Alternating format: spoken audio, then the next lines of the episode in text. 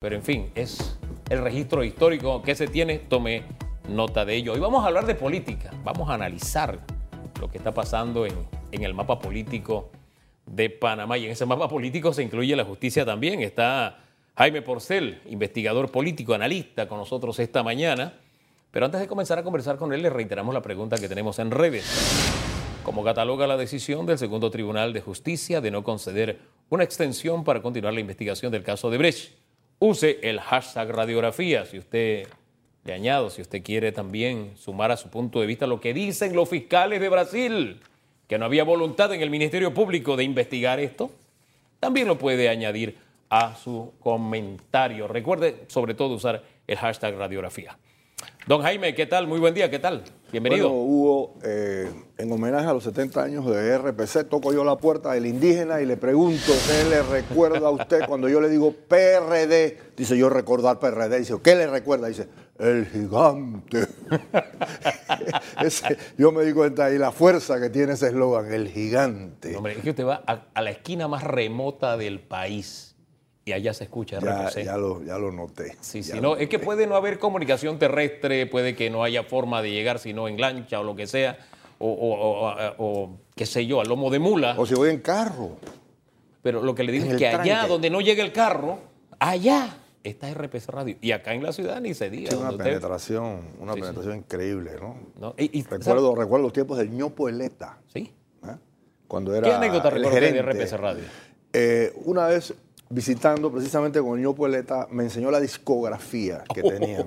Eh, me encontré ahí verdaderas joyas. Me encontré verdaderas joyas que luego, después del momento de la digitalización, eh, fueron donados o regalados esos acetatos ya fuera de, de moda. Me encontré de discos de Silvia de Gras con, con Damirón, ay, cosas así. Usted sabe que en, esa, en esas, no sé, en esas meditaciones que uno tiene, al final uno no sabe si RPC Radio es parte de la historia o la historia es RPC Radio, hablando de, de la radio en Sí, Panamá. está, está ¿no? muy imbricada, está Sí, muy ¿ah? imbricada. Bueno, la que hay que decir de las radionovelas, ¿verdad? Los tres Villalobos, Chazán, o sea, todo- todas esas cosas tan, eh, tan, tan icónicas que hizo todo ese cuadro escénico que se trajo de, de- de Cuba con el maestro Arbezú por delante, que fueron, eh, fue, la, probablemente uno, uno de los productos de exportación que, No, que fue, generó fue, lo fue. PRD, ¿no? fue. PRD. RPC, el. RPC. Usted sabe que esa es, me acabo de acordar de mi abuela. Mi, mi abuela me llevaba a la quebradita cuando ella iba a lavar, allá en piedra, ¿no? Entonces, se, se ponían a lavar. A, a porrear la, a porrear la ropa. Aporreaban la ropa, etcétera, llevan el platón. mazo de, de jabón. Bueno, ¿no? arriba del platón, o en la mano, mientras llevan el platón allá arriba con un equilibrio tremendo, llevaban la radio. Sí. Iban escuchando las novelas. Y allá mientras estaban lavando, colgadita de una rama estaba la radio. Los tres Villalobos. Allá la Tres máquina. patines, etcétera. Lo que Ah, usted- sí, sí. Y en la mente de niño, usted sabe lo que me sorprendía. Y fíjate la magia de la radio, ¿no? Que es, de verdad que es el escenario de la imaginación. Eh, me llamaba la atención que todos los días condenaban a Tres Patines y al día siguiente estaba ahí. Yo desde entonces estaba interesado en el tema de justicia. Yo, oye, ¿cómo es posible que este hombre lo condenaron ayer? Preguntas que se hace uno de niño. Y siendo adulto, uno se hace otras preguntas. ¿Cómo es que el Ministerio Público, con tanta tarea hecha, el viernes le tira el lodo y no es que no haya que echarle lodo al órgano judicial, y que es que no me extienden el tiempo. Yo me quedo, espérate, tú sabías los tiempos, ya la tarea la tenías hecha. ¿De verdad la culpa la tiene otro? Yo no sé, me, me quedé con esa duda todo el fin de semana. Yo no sé usted qué piensa de esto que ha pasado con el caso de Brecht Ministerio Público. Bueno, la justicia, la justicia aquí tiene su San Quintín. La justicia está aquí ahora mismo bajo el- la lupa, la lupa del público, sobre todo porque hay unas expectativas muy altas con respecto a la temporada de cambio de administración eh, en el Ejecutivo.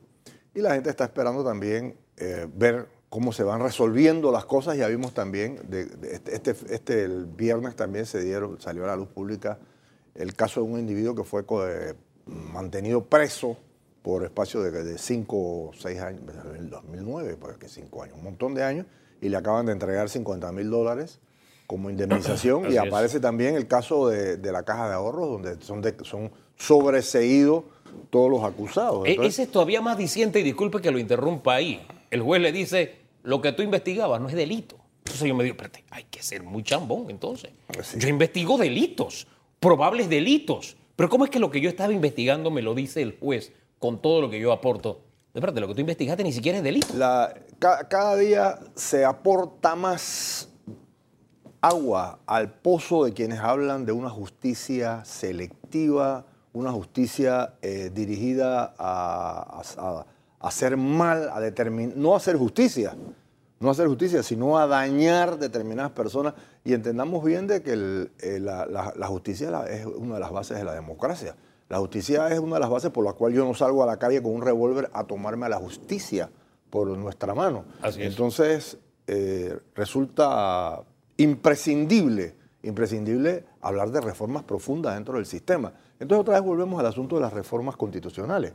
Si es posible, entonces, hacer unas reformas eh, livianas o nosotros tenemos que meterle una revisión a esta sociedad en sus bases morales y en sus bases legales también. A- a- Antes de, de- de conversar sobre ese tema que está ahí en el tapete, está por comenzar el 12, esta gira de la Asamblea de Consulta a nivel nacional sobre el paquete de reformas. Yo, yo quisiera cerrar el tema del, del Ministerio Público y caso de Brecht, porque en un principio, cuando había esa esperanza de que se iba a investigar todo, y uno comenzó a ver que no se investigaba a todos, que los allegados a la administración pasada no eran tocados o eran tratados de una forma especial. o, se el declaraban donaciones, mientras que en, el otro, en la eh, otra mano eh, se sí, declaraban coimas. Exacto. por la- el- por la misma travesura, a, uno lo premiabas con la inocencia y al otro le investigabas todo. O sea, no había esa tabla rasa por igual. Cuando uno tenía la esperanza de que las cosas fueran diferentes y el Ministerio Público decía, miren, allá está el culpable de que yo no haga las cosas bien, yo, yo tenía esa tendencia a creerle al Ministerio Público. Pero eso se ha ido desmoronando en mí, porque ha pasado el tiempo y siempre otro tiene la culpa, menos el Ministerio Público. Entonces me parece que hay algo que no está funcionando bien en nuestro ente investigador. Comenzando que acaban con nuestra credibilidad, Hugo, ¿verdad? Uno empieza a mirarse en el espejo y dice, yo, yo que les di un margen, yo que les di los 100 días que me pedían, yo que, tú sabes, confié en la seriedad, confié en la honestidad, confié en la sinceridad de los nuevos eh, dignatarios. Y mira tú, pues, que al o sea, siempre vamos repitiendo y la gente entonces empieza a cansarse. Vamos repitiendo el mismo sistema. Llega un momento de optimismo, llega un, un momento de altas esperanzas, de altas expectativas. Sin embargo, entonces luego esas expectativas empiezan a bajar y a bajar y a bajar y todo eso entonces se convierte en incredibilidad y se convierte en ingobernabilidad. Wow. Eh, Ahora, ese es nuestro Ministerio Público, esta es nuestra procuradora, ella goza de no todo nuestro respeto, tiene que permanecer sus 10 años, su periodo. El propio presidente Laurentino Cortizo dice que en sus cálculos nunca ha estado que en el Ministerio Público no siga la actual procuradora, tal como la procuradora había denunciado a propósito, ¿no? que, que la iban a sacar, etcétera, etcétera. De intenciones, ¿no? Sí, Ella sí. nunca dijo, me van a sacar. Dijo, hay intenciones y, y Bueno. mencionó un par de hechos ahí que a mis hijos le dicen. Un pa- par de, de- de situaciones que me, me resultaron a mí, honestamente, eh, bastante livianas como para sostener, en realidad, la, la realidad de una sospecha y, y además, además con tintes de denuncia que se hizo en el Ministerio Público, pero me parece adecuadísima la aclaración que hace el presidente, porque sí se generó una zozobra, sí se generó una, una suspicacia, una sospecha de que, bueno, este van a volver otra vez a llevarse la ley por. Pero por los fíjese que ahí ¿no? vuelvo a lo mismo, porque a mí me toca todos los días estarle dando seguimiento al tema político. Y sí, zozobra en algunos sectores mucho más reducidos de lo que, de que si lo hubiera dicho hace tres años, por ponerle un ejemplo, lo cual me dice la credibilidad del Ministerio Público no está en su mejor momento. Si había intenciones, como aclara usted, bueno, el presidente aclaró que esas intenciones existen en la imaginación solamente, pero el punto al, al que quería llevarlo es el siguiente. Quedan cinco años por delante de este Ministerio Público. ¿Qué tiene que hacer? Porque yo creo que existe siempre la oportunidad de, de rehacer lo que no hemos hecho bien, de lo que no estamos haciendo bien o de lo que estamos haciendo medianamente bien. Esos cinco años, ¿qué debe hacer el Ministerio Público para recuperar eh, eso que en algún momento tuvo? tuvo capitalizó la credibilidad y la esperanza en este país de que se iba a investigar todo, de que se iba a hacer justicia, de que, ¿cómo era que era la frase? Caiga quien caiga, de que eso por fin una vez de una vez por todas iba a suceder en nuestra sociedad. Estos cinco años, ¿a qué debería, ¿de qué debería ocuparse el Ministerio Público para recuperar eso que evidentemente ha perdido? Lo primero que nosotros nos preguntamos, Hugo, ¿es recuperable la credibilidad? Cuando el niño se porta mal, eh, el papá le dice, bueno, pues tú dijiste tres veces que ibas a hacer la tarea y no hiciste la tarea y aquí la nota que te está mandando la maestra. ¿Me explico? Entonces tú le dices al niño, bueno, ok, tienes una segunda oportunidad. ¿Ok? efectivamente, igual sucede con todas las instituciones públicas. Las instituciones públicas tienen segundas oportunidades. ¿Cuándo tienen? Uno, cuando cambia la administración. También el Ejecutivo tiene, tiene segundas oportunidades. Cuando nos dijeron, aquí la cosa era elegir gente que no estuviera tan vinculada a lo político, hemos elegido a, a Laurentino Cortizo, quien no es miembro del CEN, ni se vio dentro del inside del, del grupo íntimo del partido, sino que mantuvo, siempre cierta tangencialidad con el, con el partido.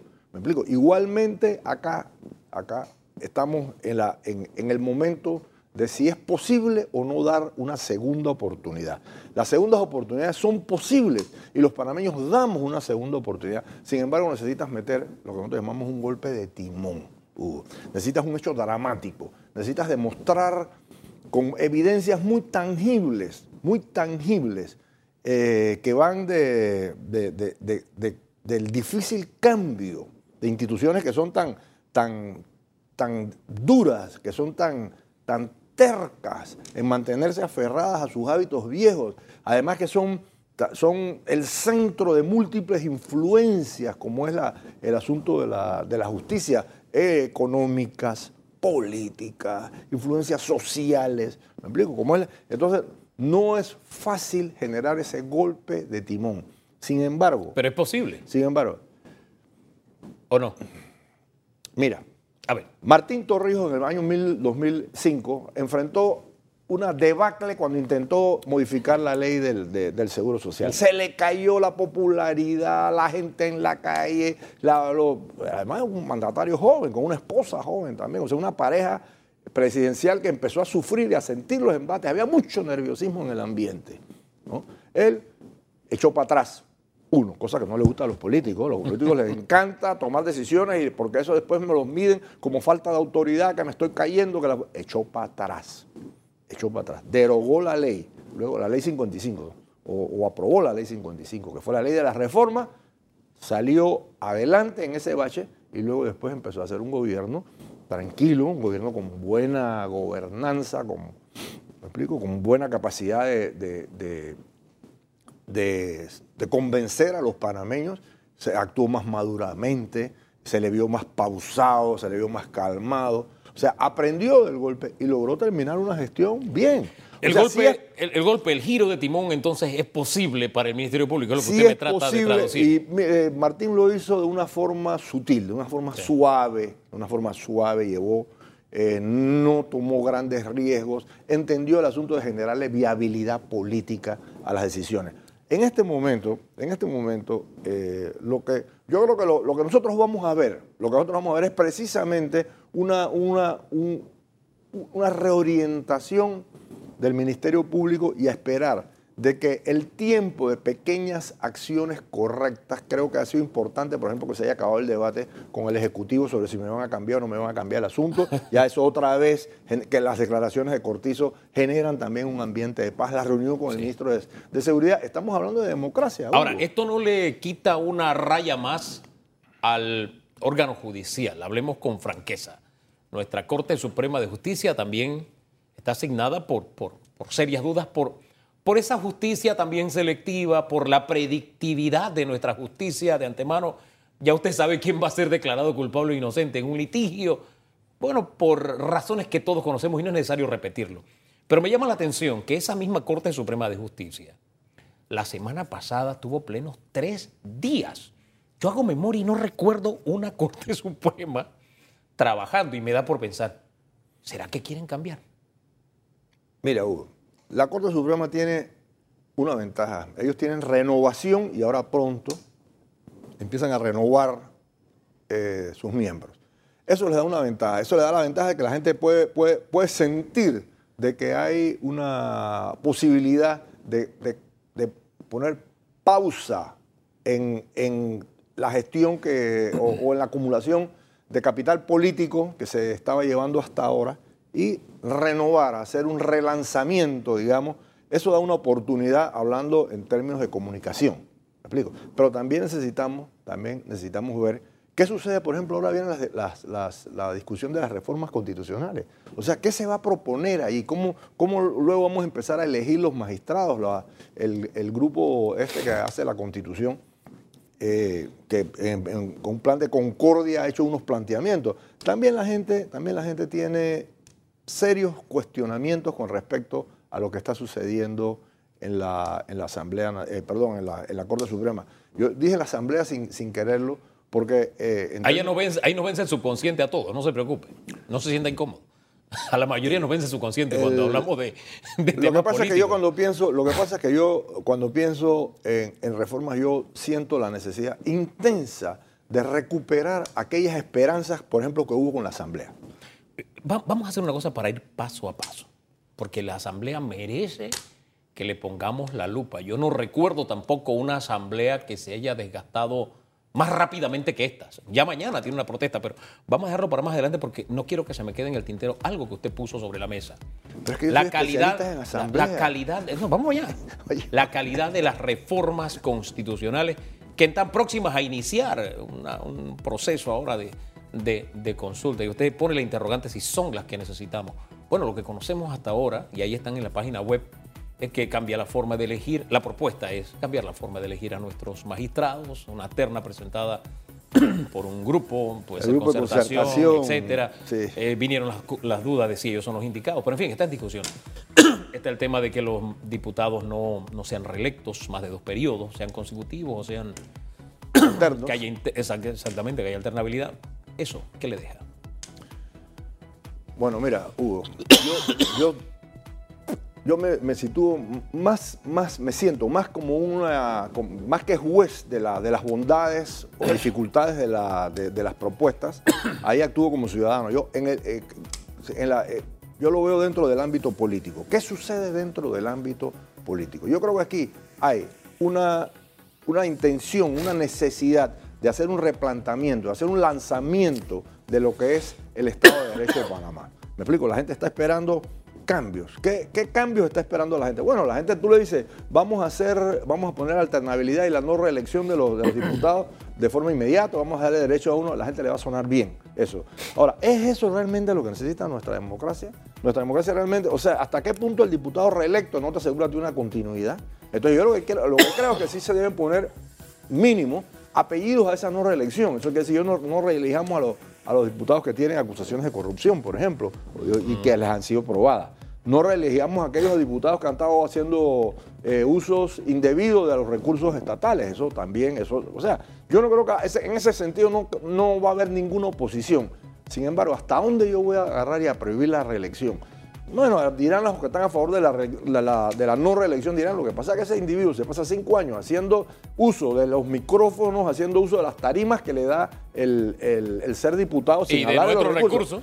porque le pagamos a los cuatro políticos. Sin hablar de otros recursos, ¿ok? Estamos hablando de las tarimas nada más que le da el ser diputado. Cada vez que hay una inauguración está presente, cada vez que se, presenta la necesidad de, hacer una cinta, una, una, cancha de basquetbol, la gente se le acerca, o de fútbol, la gente se le acerca al diputado. O sea, cada vez que hay un 3 de noviembre está sentado en las tarimas. Entonces, esa capacidad de representación de, los intereses de una, de una comunidad les da a él una tarima le daré una tarima, le daré una oportunidad. Entonces yo que vengo eh, del campo de la investigación social, yo digo, bueno, yo quiero competir con él, pero bueno, pero ¿cuál es el, cómo, tú haces para que tu nombre suene como, como tuvo las oportunidades él? Si tú no tuviste precisamente acceso a todo eso que te da a ti la representatividad, eh, entendido como lo que coge el diputado. Pero fíjese que incluso el estar allí también es uso de recursos del Estado para promover una figura política y eso es lo que se intenta cambiar. Vamos a la pregunta en redes, se la recordamos.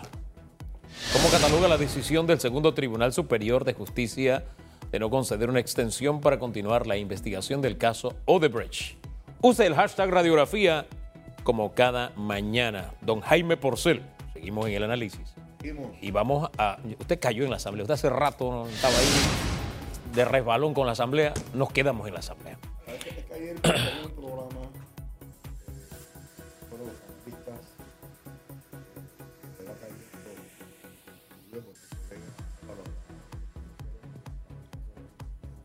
Altamente crítico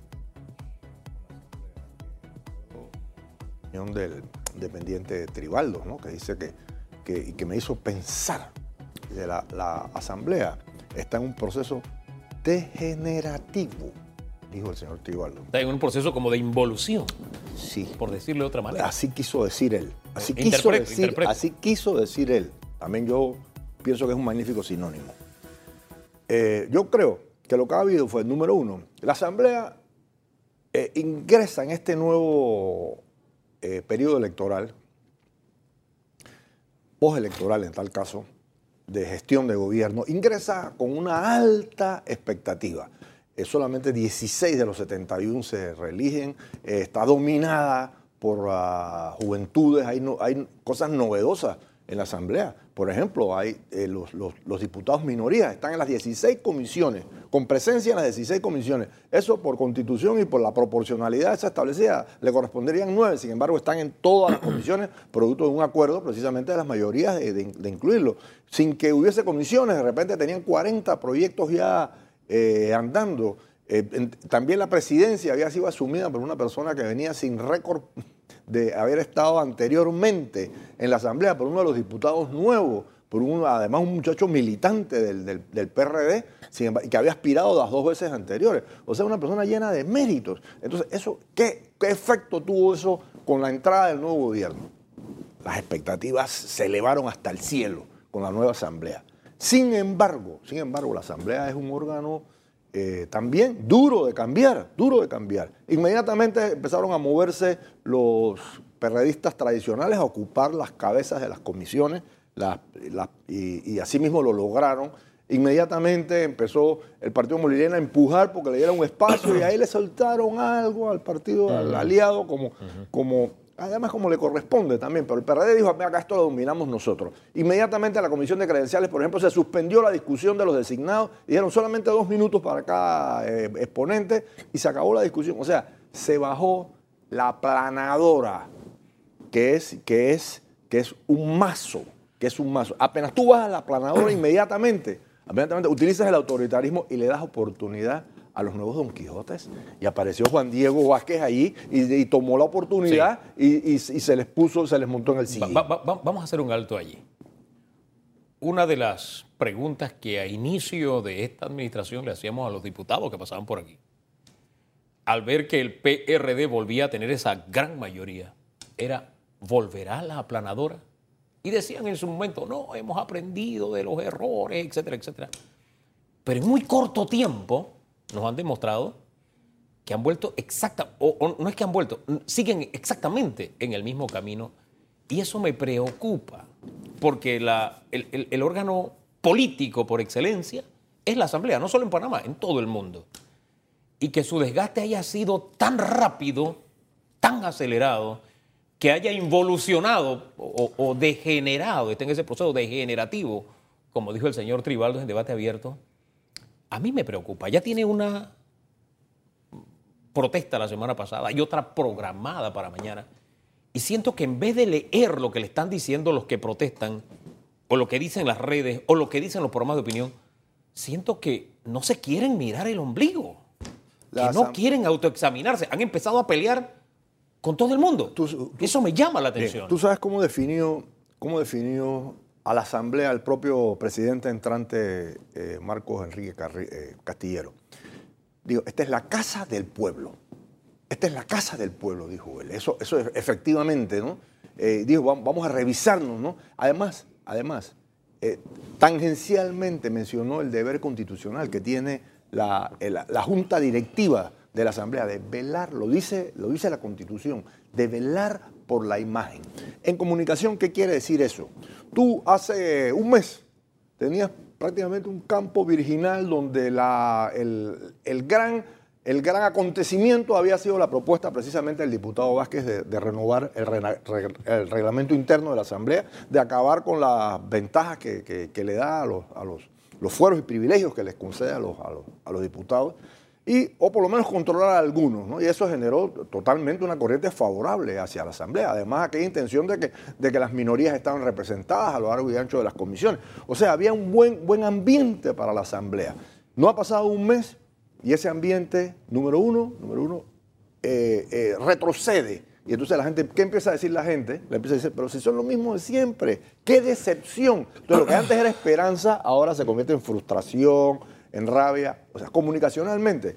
Antes tú empezabas en un campo nivelado, un elemento como de, cero, pues teníamos un, buen ambiente. Ahora, ahora, para hacer una recuperación de esto, si es que la Asamblea, y, debiera hacerlo, recupera la función que le da la Constitución de velar por la imagen institucional, o sea, está obligada, obligada a asumir precisamente un proyecto de por lo menos de intentarlo, no es fácil, sí por lo menos de intentar, de empezar a crear la base para el cambio institucional. Ahora, de verdad, los pasos que ha dado hasta el día de hoy, hasta el día de hoy, 5 de agosto, van en, esa línea, porque usted citó al señor Juan Diego Vázquez y tenía lógica y coherencia. Lo primero que yo tengo que poner es en orden la casa para comenzar a andar y presentar todos los proyectos que tú quieras. Pero fíjese que ya de ese tema prácticamente no se habla. Ha quedado enterrado por otros que desde que surgieron, aquí dijimos, eso es para que miremos para otro lado. Y el tiempo nos ha dado la razón, porque sabemos cómo funciona la Asamblea. Entonces, le, reitero la pregunta. ¿Está la Asamblea caminando en esa dirección de corregirse hasta el día de hoy? ¿Usted cree que ha dado paso? Si usted sigue los discursos del presidente Castillero, cada vez que él, o una buena cantidad de las veces que ha usado la palabra, se ha estado refiriendo a la necesidad precisamente de, de volver de, retomar. Ellos dicen de recuperar. Habla, él utiliza ese verbo que es, no sé si es recuperar o rehacer o relanzar o relanzar eh, precisamente la imagen de la Asamblea. Lo que sí es, es muy claro, Hugo, es que cada vez que tú aplicas el autoritarismo, empiezas otra vez a retomar las viejas prácticas, lo que das oportunidad a que el idealismo de esos jóvenes, eh, cinco independientes que hay ahí, Em, empiece a, tener oportunidades. Y créeme que esos muchachos están demostrando una, una capacidad precisamente de montarse en lo que la número uno, en lo que la gente espera. Número dos, de ir en contra de la gran corriente que se está gestando eh, dentro de la Asamblea. Entonces yo creo que la Asamblea está obligada a por lo menos intentarlo. Número uno, políticamente, políticamente eh, se dan a ellos la oportunidad que ahora mismo se la tienen exclusiva para el grupo de los independientes.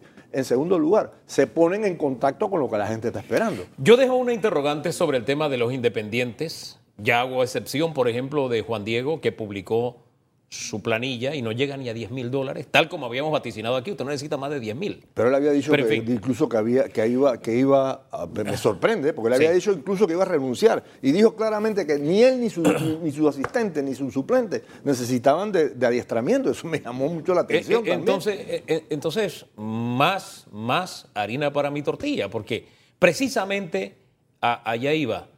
Sí, yo sé que hay una corriente de opinión de, separar y santificar en gran medida lo que hacen los independientes. Y demonizar a los Y demonizar a los otros. Al, al, PRD y a su grupo. Exacto. Pero yo no me sumo a esas corrientes porque yo no creo que sea bueno demonizar a unos y santificar a otros. Son seres humanos.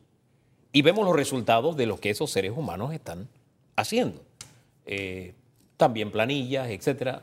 Hemos hablado de que se reduzca o lo que sea, pero yo creo que hay que tener cuidado en ese, en ese detalle por una razón. Es una sola asamblea. Y sí siento que ellos tienen el, ese espíritu de cuerpo, de unidad, de somos la asamblea. En eso sí están bien claros. Y me llamó la atención que desde los primeros días decían, no, aquí no hablemos de diputados nuevos y diputados viejos porque todos somos diputados. Y allí me dije, mm, mm, el germen, el virus ya se le contagió. Y el tiempo, y aquí lo dijimos, y el tiempo nos está dando la razón. pero qué, lindo suena, qué linda suena esa idea. O sea, hablemos realmente de, un cuerpo que, cerrado como un puño, realmente. Eh, yo creo que la, tenemos, tenemos también una junta directiva recién llegada, Hugo. Una junta directiva también manejada por un hombre que llega con, grandes ideales, que, está aprendiendo, que está aprendiendo a, moverse en las dificultades, en las arenas movedizas de un órgano complejo como es todo lo la, política nacional. Además que concita, que concita ahí, pero ese es un microcosmos. ¿Me explico? Ahí está la oposición, lo único que falta es el FAT, que defenestraron ahora.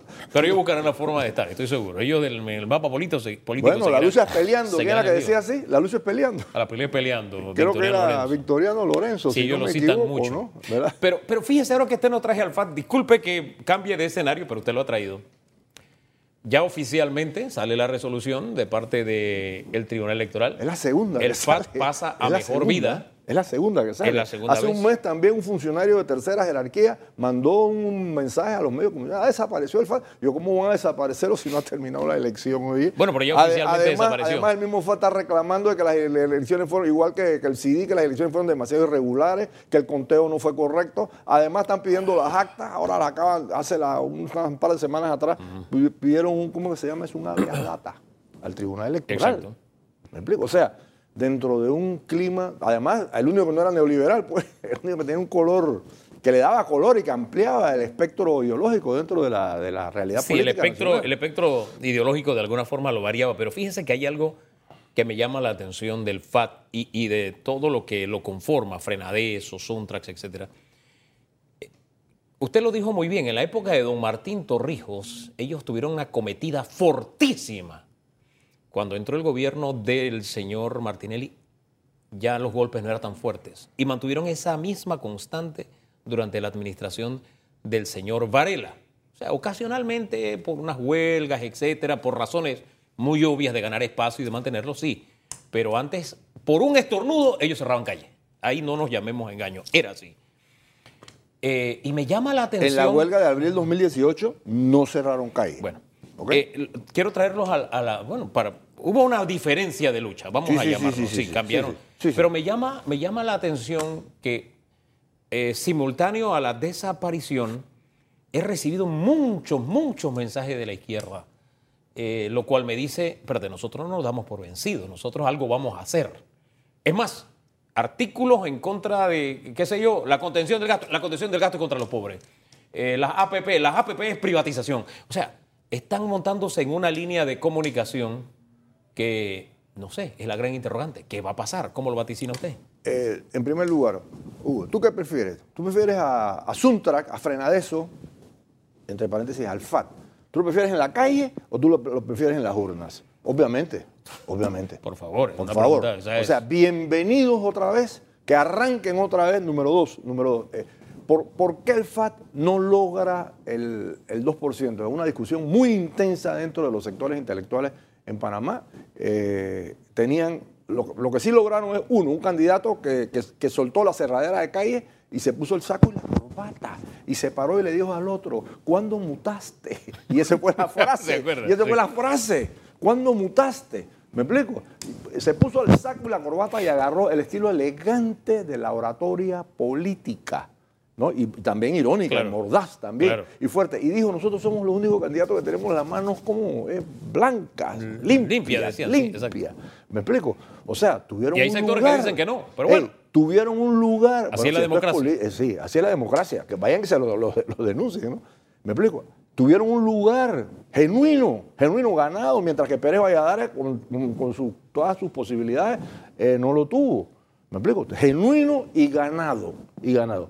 Eh, luego después empezaron a, a- a- han empezado a reclamar precisamente que se le- les fue negado por el sistema. Entonces, Pero- yo creo también, Sí. yo- además, yo me, tú sabes una cosa, yo te- tenía un programa de trabajo, tenía 190 y pico de páginas. Yo intenté leérmelo y nada más llegué como hasta las 11, por ahí. Sí, bueno. Hasta las 11. Pero ahí entendí, ahí entendí que su, su- su planteamiento era un planteamiento parecido a la socialdemocracia de, de, de Torrijos, en la- del PRD en épocas de Torrijos. O sea, un trasunto, O dice sea, usted. o sea, eh, o sea, no, no era, no era un planteamiento como el Partido del Pueblo que decía nosotros somos los comunistas aquí. el- el- el- el- no, no, no, no, no. Ellos dijeron, tú sabes, nosotros queremos el empresario honesto. Marx se dio la vuelta en la tumba en ese momento. ¿Me explico? O sea, no eran marxistas decididamente, era, era una postura eh, tipo el, ah, el PCO, no, no creo que el PSOE, el PSOE está más a la derecha ahora Ahí mismo, pero sí saliendo parecido al. FCLM de allá de, de Nicaragua, ¿no? Más, Sí. más- más liviana, más, más conciliadora, más, más Sí. apta con la con la idiosincrasia de un panameño que Ahora, le, teme tanto a, la- a la- a los planteamientos rotundos de la izquierda. ¿no? Sí, sí, y además ve las vivencias de los países que han tomado ese rumbo y se da cuenta, hey, por ahí yo no quiero transitar. Pero eh, el punto es... Los cuales se han encargado, a- a- los cuales se han encargado los medios de comunicación, porque, porque yo no veo aquí la, la misma, la misma virulencia contra Honduras, por ejemplo, o contra Guatemala, La- que han la- estado, que, que la que hay contra Nicaragua, La digamos así, ¿no? pregunta, ¿alivianarán su discurso para lograr convencer a ese panameño que mira con tanto temor, más allá de lo que dicen los medios? si, el si panameño es alivianan el discurso, yo lo señalo.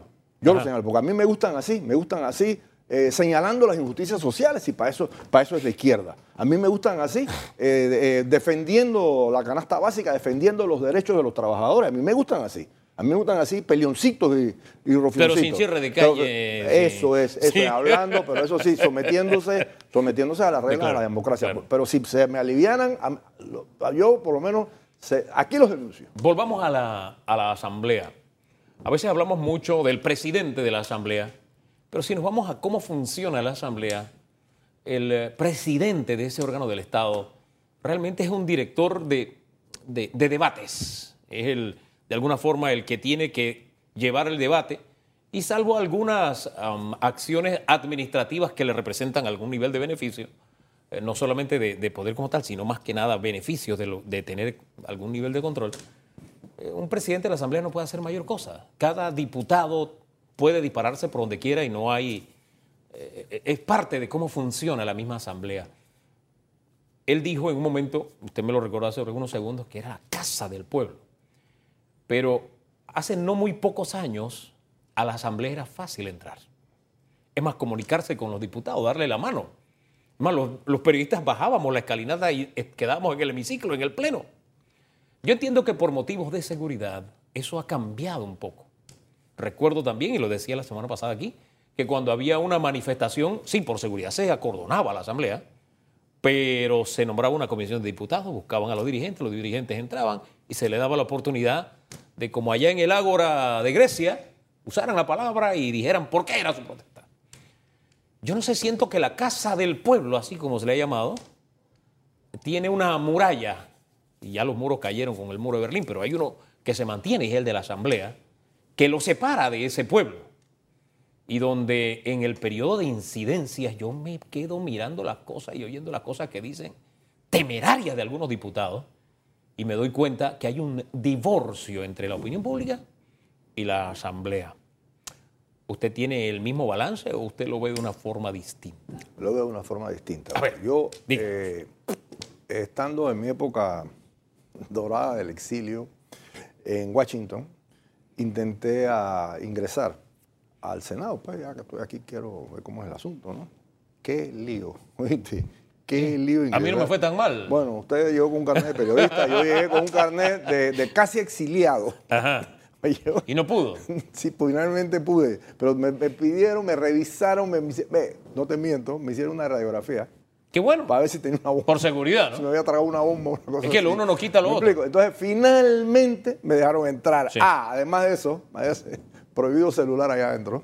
Me quitaron el celular.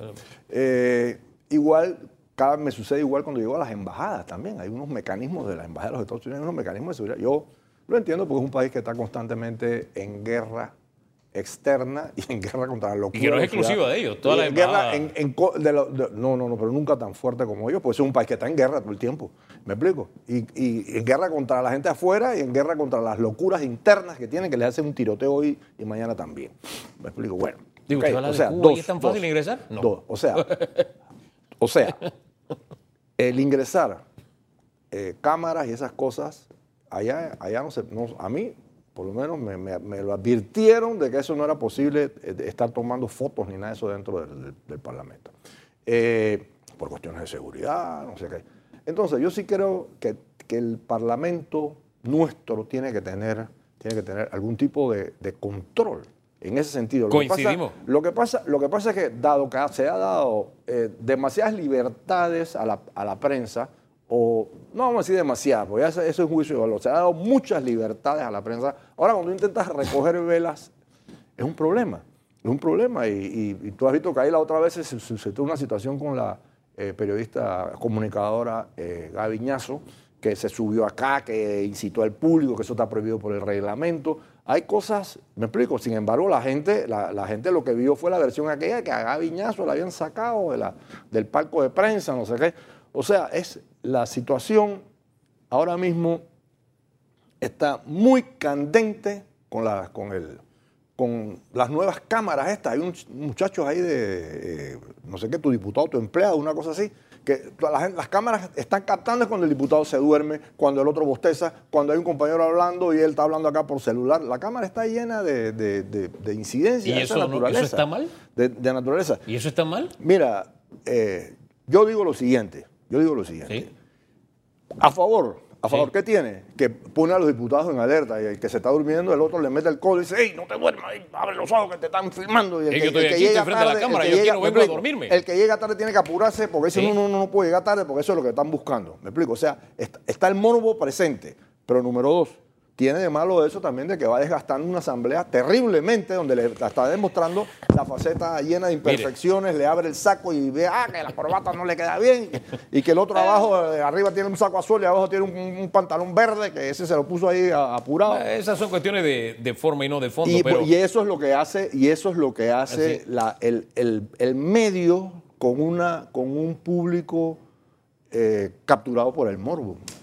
Hombre, capturado yo siento en gran medida por el malestar, porque yo estoy aquí, estoy trabajando, yo no puedo echarme a dormir aquí, ni estar bostezando aquí, yo tengo que trabajar. Además, se no- supone que cuando los diputados van a la asamblea tienen que hacer lo mismo. Además no puedes paviarte. Y- y- no, eh, si vengo tarde yo tengo que llamar antes, si no, si voy a faltar yo tengo que llamar antes. En fin, ¿usted se imagina que hoy no viniéramos ni Susan ni yo? Ah, la asamblea Sí. pasa, ah, no hay coro, no hay coro en radiografía, no hay radiografía. Bueno, ¿no? lo que sucede es que entonces intentamos aplicarles, intentamos aplicarles las variables de la gerencia privada al estilo de administración de un órgano altamente político, altamente político y que no puede actuar tampoco como tú te das cuenta. Aquí tú te agarras y te agarras y pa, y te suspenden.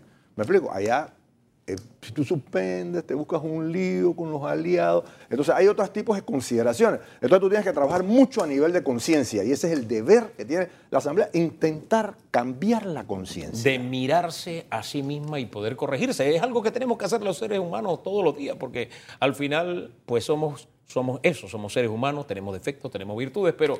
Pero tenemos que tener intención de cambiar. Exactamente. Y mostrarla Claro. claramente, evidentemente. Y esa es la tarea pendiente que tiene la Asamblea. Gracias, don Jaime, por haber estado esta mañana aquí.